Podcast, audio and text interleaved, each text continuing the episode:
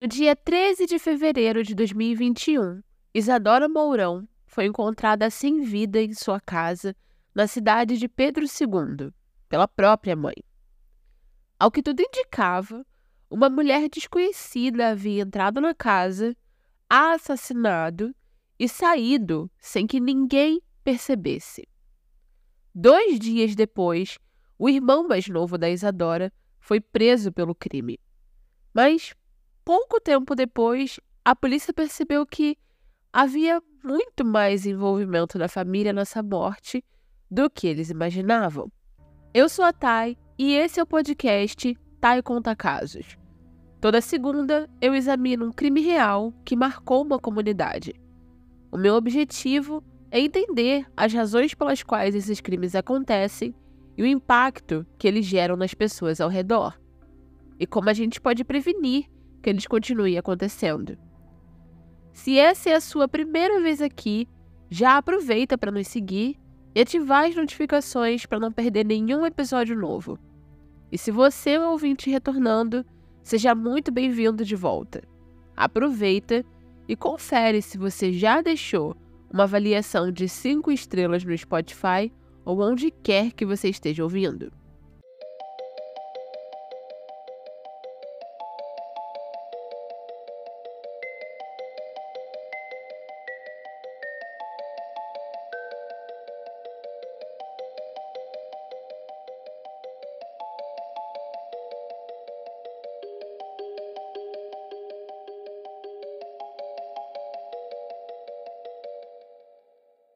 A cidade de Pedro II, no Piauí, fica a 200 quilômetros de distância da capital Teresina e é conhecida como a Suíça Piauense, porque ela fica sobre a formação rochosa da Serra dos Matões, que está a 5 mil metros de altitude, então ela tem uma temperatura mais amena durante o ano em relação ao resto do estado.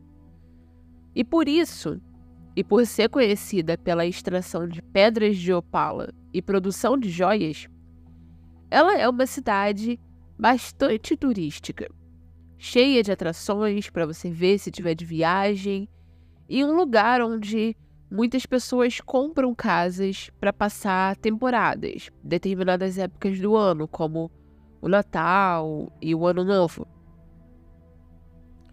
Nessa cidade vivia a família Mourão, Manuel e Nerci, os pais, e seus três filhos.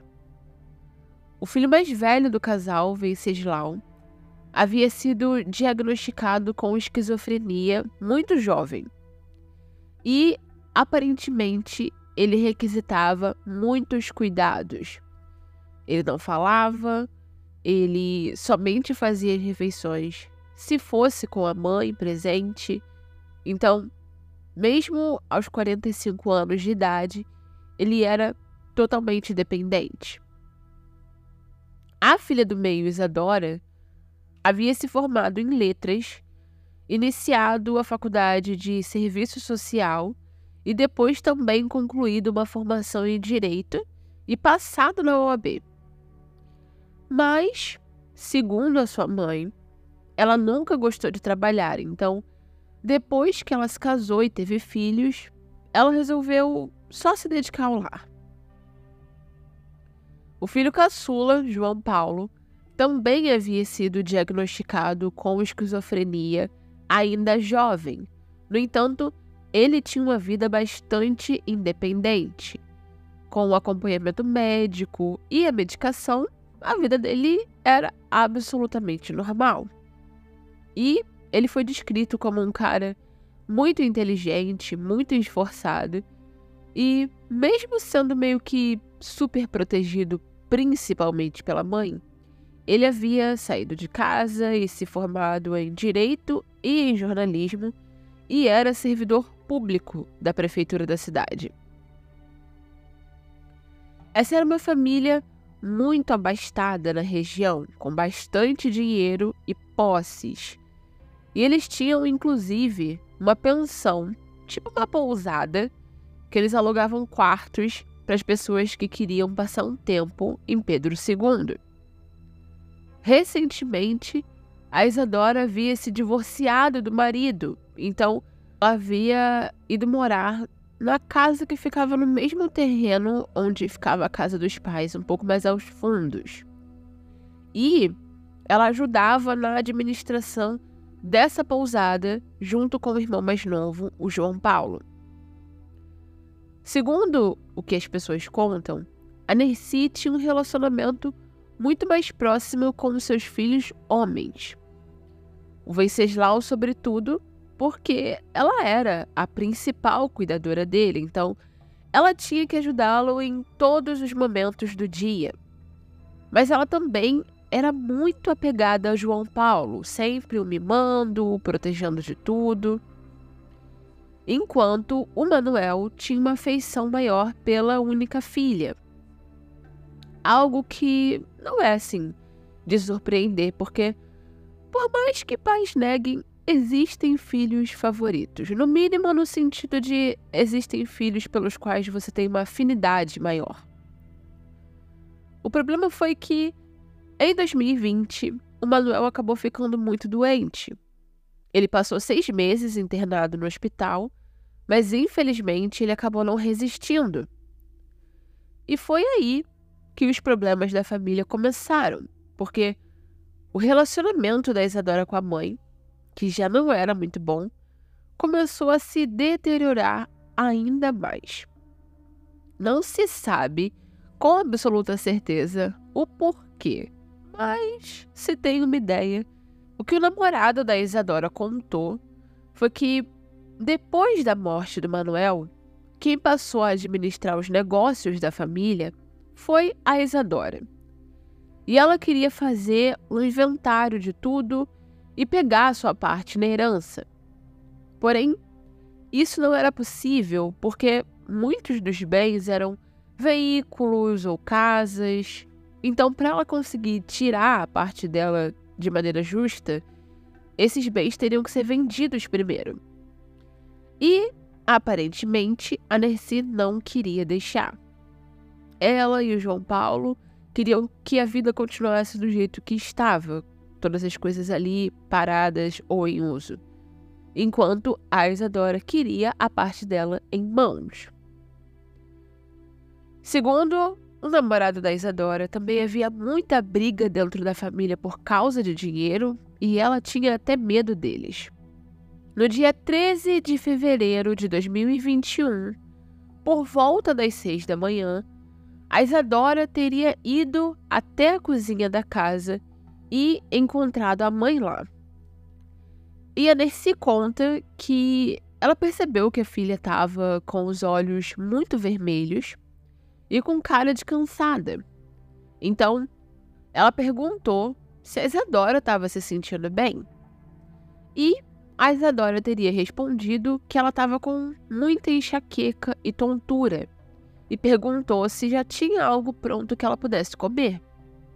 Como a Nercy ainda não havia preparado café, porque a vida dela vivia em função dos dois filhos homens e eles tinham um horário específico em que eles acordavam, que batia com o horário dos remédios que precisavam ser tomados com alimento. Então, ela ainda não havia preparado café porque não era a hora que os filhos acordavam. E tudo tinha que ser feito exatamente fresco na hora que eles estavam ali. E aí, ela apontou para um cesto e disse para Isadora pegar um remédio que ela ainda estava preparando a comida e só ia sair no horário tal. Então, a Isadora teria tomado um comprimido para dor de cabeça, com um gole de café e foi se deitar. E bem, ainda segundo a Nercy, a Isadora, ao invés de deitar no quarto dela, que ela, além de ter a casa nos fundos, tinha um quarto na casa e era o maior, tinha uma cama bem grande, ela foi se deitar no quarto do João Paulo, sem motivo algum, simplesmente se deitou lá. E isso teria o acordado e ele teria ido até a cozinha e reclamado com a mãe que a irmã o acordou. Então, a Nercy disse para ele deitar no quarto dela. No quarto da Nercy haviam três camas. e um dos filhos da Isadora, a menina, estava lá dormindo. Então, ela falou para João Paulo deitar numa outra cama no quarto. Talvez você esteja se perguntando: por que diabos a Isadora foi deitar na cama do irmão? Não faz nenhum sentido, sobretudo porque o que mais tinha naquela casa eram quartos e camas. E Dercy explicou que toda vez que a Isadora estava doente ou se sentindo mal, ela ia deitar na cama do João Paulo ou com ele, porque era um apego, uma sensação de proteção, algo que eles tinham.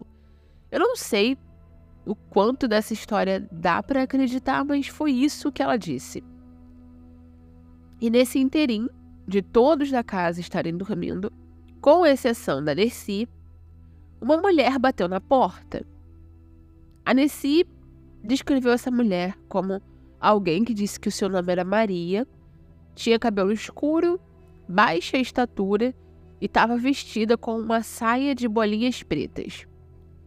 E essa mulher chegou perguntando pela Isadora.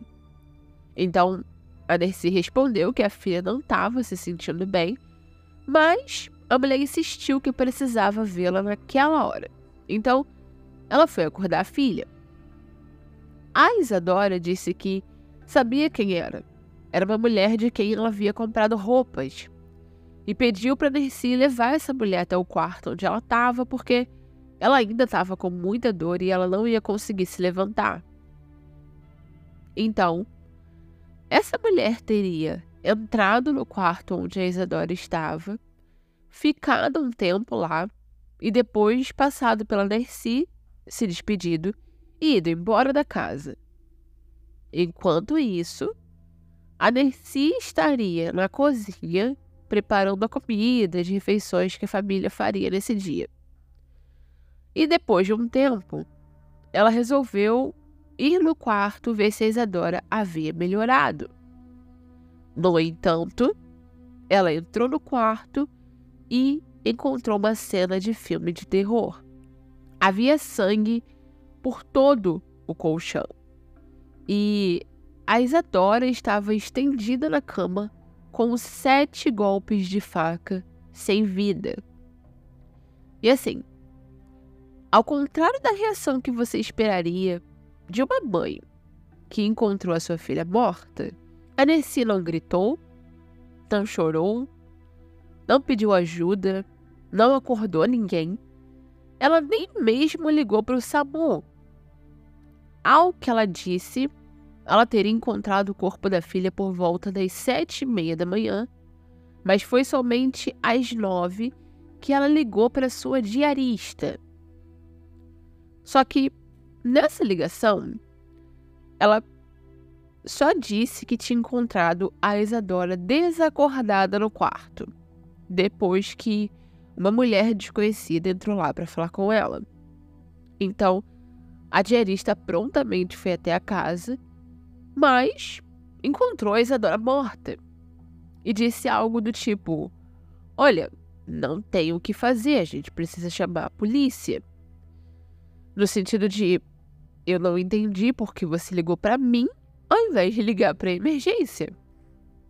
Então, a Nessie teria falado para ela que a chamou para ser sua testemunha, porque ela ficou com medo de que as pessoas pusessem a culpa no que aconteceu no Venceslau, por causa do diagnóstico dele. E embora a diarista tenha observado que Alessi não tinha nenhuma gota de sangue no corpo, o que é estranho, porque se você encontra um parente, um ente querido, até um vizinho talvez esfaqueado, você tentaria ajudar, você encostar no corpo mesmo até para saber se está respirando, você teria algum contato físico. Então acabaria se sujando pela quantidade de sangue que havia no quarto. Além disso, a Nercy também não parecia abalada, emotiva, sensível, nada. Ela não questionou essa mulher, ela escolheu acreditar que a patroa estava dizendo a verdade. Então, ela disse que iria ligar para a polícia e iria acordar as outras pessoas que estavam na casa. Ao que a Nercy teria respondido que sim, afinal, tinha que chamar o rabecão para tirar a Isadora dali, o mais rápido possível.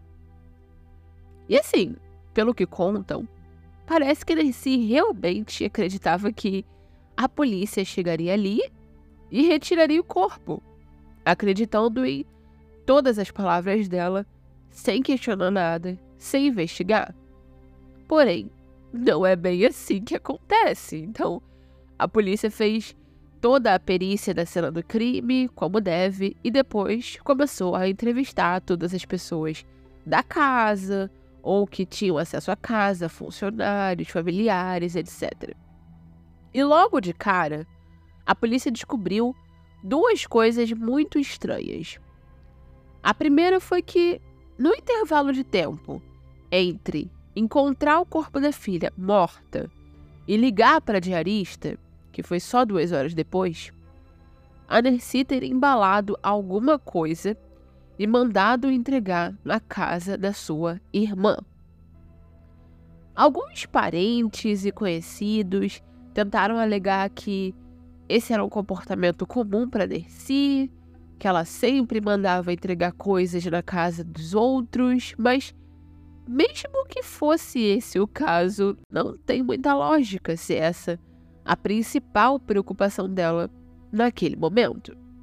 A segunda coisa foi que a polícia conversou com todos que estiveram na casa naquela manhã e ninguém, mesmo quem estava acordado, viu uma mulher desconhecida entrar.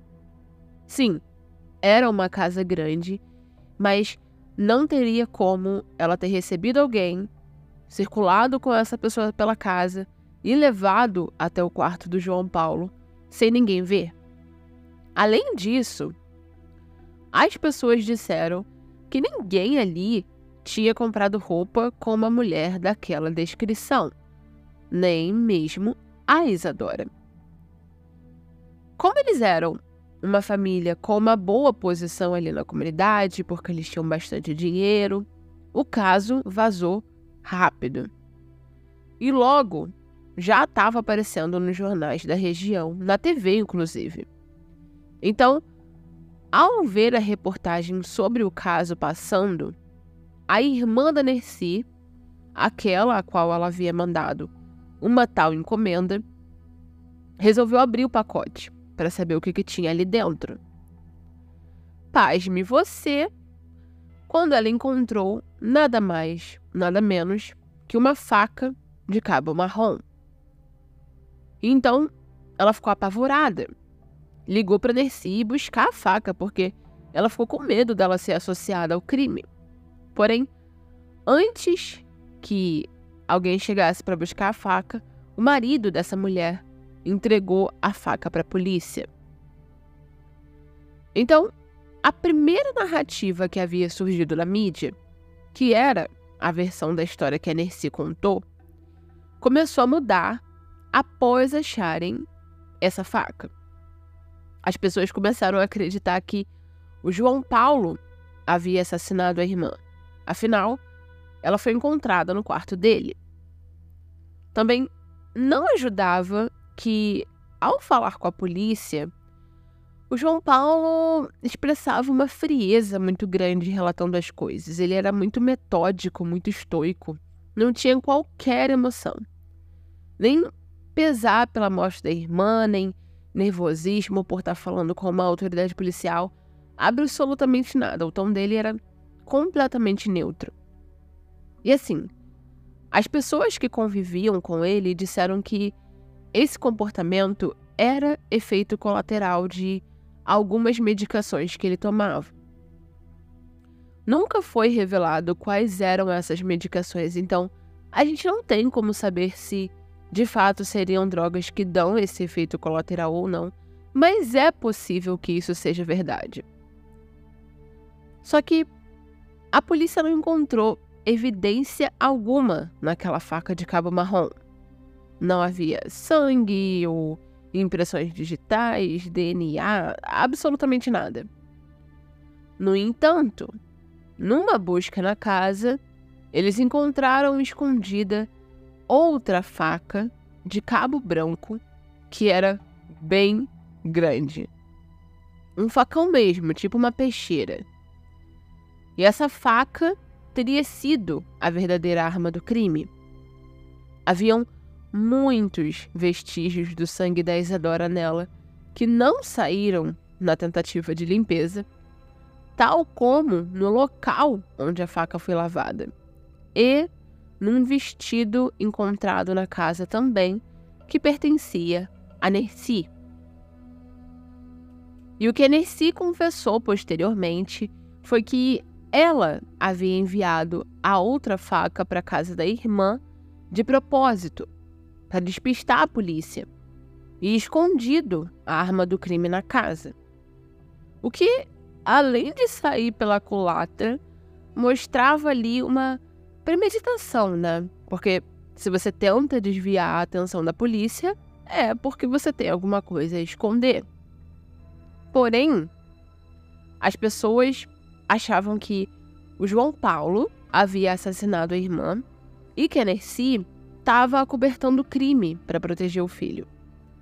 Até aí, não passava pela cabeça do público questionar o envolvimento de uma senhorinha tão pequena, com um ar tão inocente, tão ingênua, até estar envolvida num crime horrível como esse.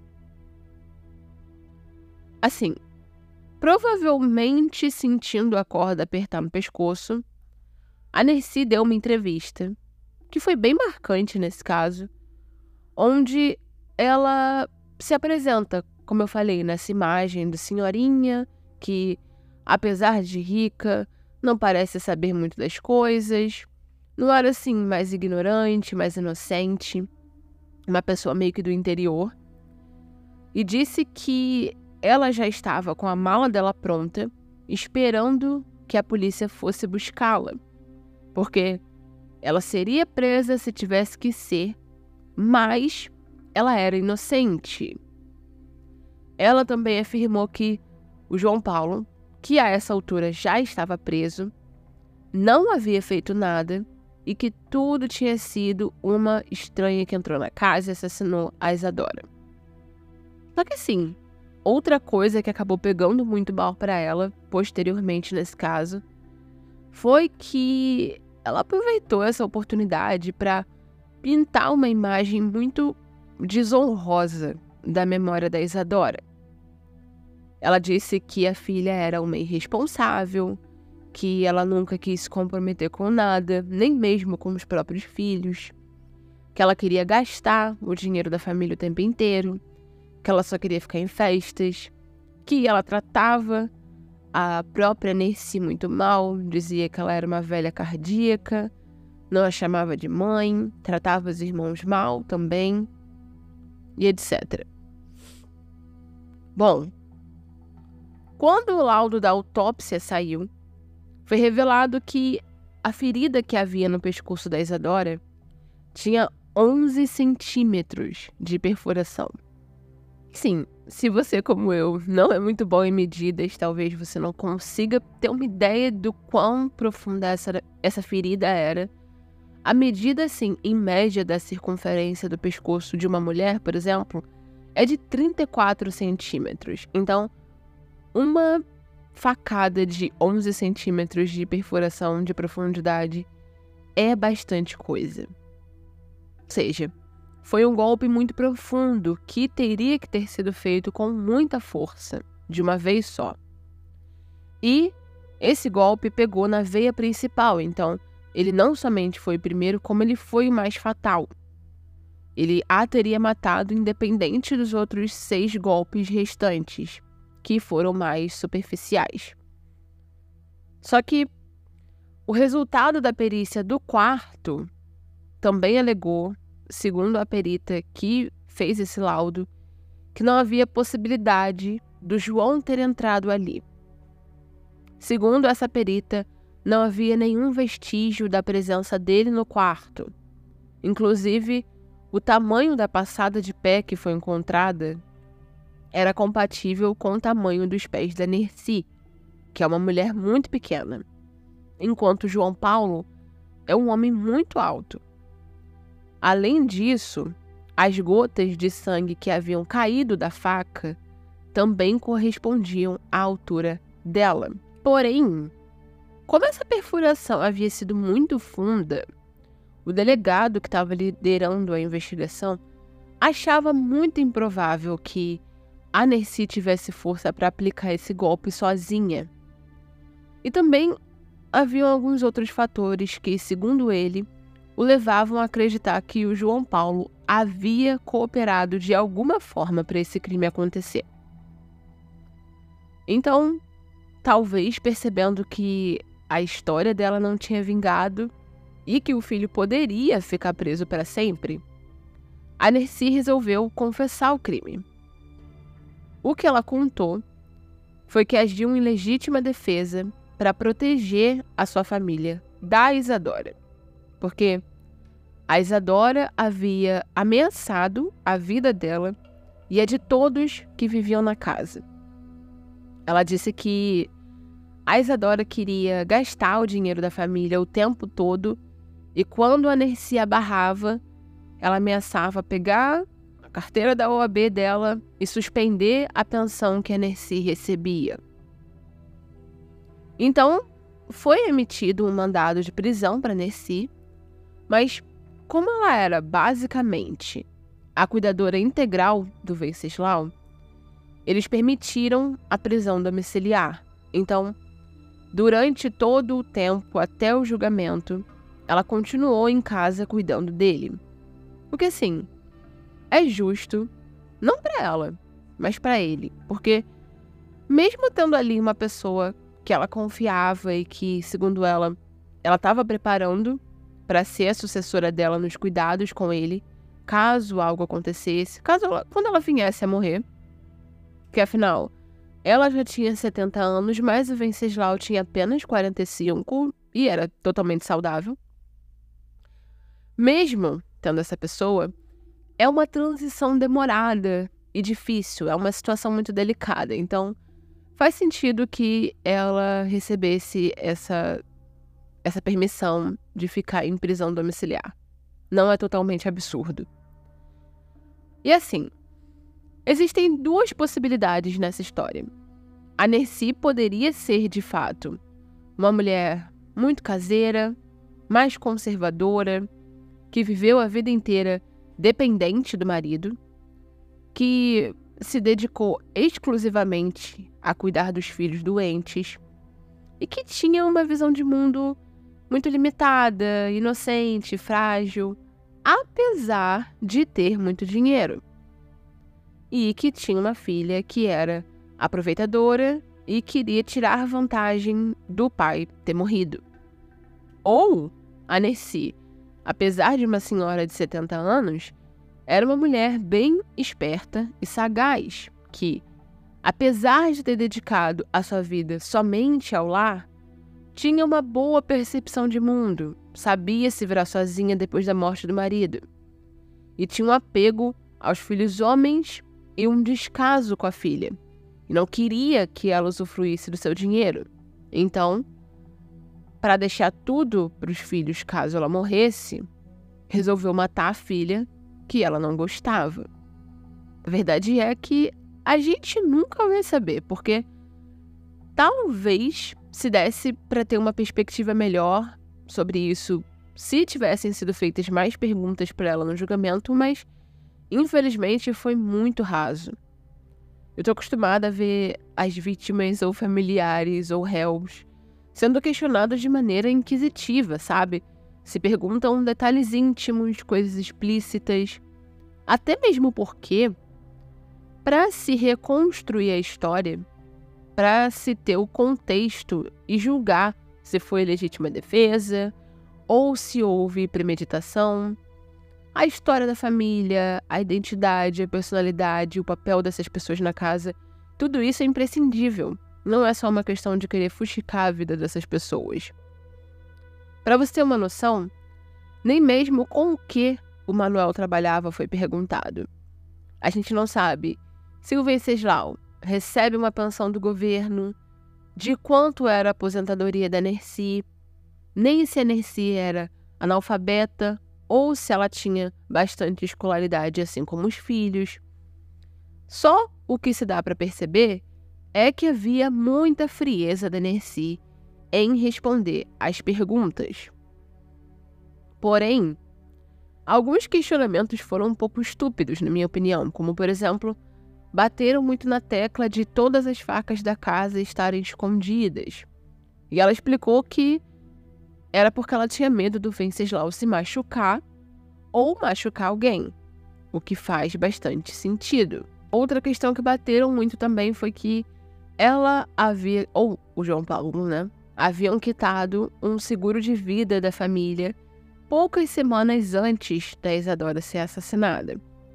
E ela explicou que eles haviam se dado conta de que o seguro de vida estava em débito e que ela resolveu quitar logo tudo de uma vez porque o marido tinha morrido de repente, ela tinha vários problemas de saúde, estava acontecendo a pandemia e ela ficou com medo de alguma coisa acontecer com ela ou com um dos filhos e achou melhor ter essa questão já resolvida. O que também pode ser na maldade de receber uma pólice de seguro de vida, ou pode ser verdade. Também não comentaram se foram feitos exames toxicológicos no corpo da Isadora para averiguar se ela tinha alguma droga no corpo quando morreu, e nem mesmo na filha da Isadora, que também estava dormindo na casa, nem no Venceslau. Porque é estranho pensar que uma mulher saudável e jovem tenha sido atacada enquanto dormia, não gritou, não tentou pelo menos fazer força contra alguém que estava atacando ela. E se de fato foi uma senhora de 70 anos com mobilidade reduzida e problemas cardíacos, como ela não conseguiu pelo menos empurrar a mãe? E elas não fizeram nenhum barulho? Ninguém na casa acordou? São muitas perguntas que ficaram sem resposta. Inclusive, no julgamento, a perícia constatou que a Isadora estava deitada na cama quando foi atingida pelos primeiros golpes, mas que ela, no mínimo, se sentou na cama e tentou levantar, porque se ela tivesse ficado todo o tempo deitada, o sangue não escorreria. Então, eu não estou dizendo que ela não teria morrido de qualquer forma, porque o primeiro golpe foi muito fatal. Mas eu acho difícil que ela não tenha tentado revidar e isso tenha sido totalmente em silêncio, que ninguém tenha escutado nada, a não ser que as outras pessoas da casa também estivessem dopadas. O que a Nessie disse no depoimento dela durante o julgamento foi que a Isadora fazia da vida dela um inferno, sempre pedindo dinheiro, ameaçava tirar a pensão dela, e ela já não aguentava mais. Então, no dia que ela viu a filha sentindo dor de cabeça e indo dormir, ela achou que seria uma boa oportunidade de encerrar aquele pesadelo. Porque parecia que a Isadora não dormia na casa já fazia um bom tempo. Então, ela não sabia quando ia ter outra chance. Ela falou: Abre aspas. Eu me lembrei que ela falou que ia me matar, então eu pensei: é agora ou nunca. Fui com a faca e dei o primeiro golpe muito forte e saiu bastante sangue. A Isadora tentou tomar a faca, mas eu continuei golpeando. Matei ela sozinha, sem ajuda. E ela disse que, quando chegou no quarto, reuniu todo o ódio, toda a raiva, todo o ressentimento que ela sentia contra as ameaças da filha e juntou tudo numa força descomunal e golpeou o pescoço da Isadora. Ela disse no julgamento que ela tinha acertado a veia matadora. Então, ela sabia que esse golpe seria um golpe fatal. Mas que, por reflexo, a Isadora teria esticado a mão em direção à faca mesmo sem força para revidar. Então ela continuou dando os outros seis golpes. E ela até mesmo disse que em determinado momento ficou muito cansada e teve que se sentar na cama para respirar. Então, depois disso, ela se levantou e começou a preparar a história. E foi quando ela fez o envio da faca para a irmã, porque ela achava que conseguiria enganar a polícia. Inclusive, ela disse que sabia que o que ela fez ser errado na lei, na lei de Deus, mas que na lei do homem seria legítima defesa. Ela realmente acreditava que ela conseguiria provar que a ameaça era suficiente para justificar esse homicídio. O julgamento aconteceu em março de 2022 e a Nercy foi condenada a 19 anos de prisão por homicídio triplamente qualificado. E foi determinado que ela cumpriria a pena em prisão domiciliar por causa do filho, que era dependente dela, e pela idade dela e condições de saúde também. Já o João Paulo foi absolvido. O júri entendeu que ele não teve participação alguma no crime, apesar de ter sido acusado de homicídio também e não de coautoria. No entanto, o Ministério Público não ficou satisfeito com esse resultado, porque acreditava na culpabilidade do João Paulo também. A acusação achava difícil de acreditar que uma senhora de 70 anos que tinha problemas de mobilidade, tivesse conseguido esfaquear uma mulher saudável de 41 anos sozinha. E o que corroborava ainda mais esse pensamento foi uma carta que a polícia havia encontrado, escrita pelo João Paulo e enviada para Isadora. Nessa carta, ele dizia basicamente para ela parar de mexer nas coisas dele e que ela tinha que viver a vida dela e deixar dele em paz. Ele também dizia que ela tinha que pensar na mãe idosa e no irmão que eles tinham para cuidar. Quando perguntaram a Nercy sobre essa carta no tribunal, ela respondeu que, em determinado momento, a Isadora havia mexido no celular do João Paulo quando ele não estava no cômodo e que ele tinha ali contatos de mulheres de reputação duvidosa, segundo ela. E então ela apagou o número dessas mulheres e disse para ele se afastar porque elas só queriam se aproveitar dele. E aí os dois teriam brigado e a Nercy tomou, a Nercy tomou o partido do filho, o que fez com que ela e a Isadora discutissem ainda mais.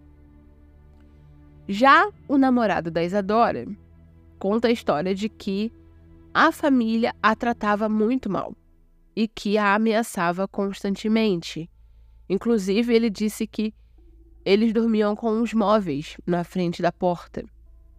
Ela tinha esse cuidado de escorar o portão com a madeira que dava acesso à casa da mãe dela e escorava o outro portão também, tamanho medo que ela sentia que o irmão invadisse a casa dela para fazer alguma coisa.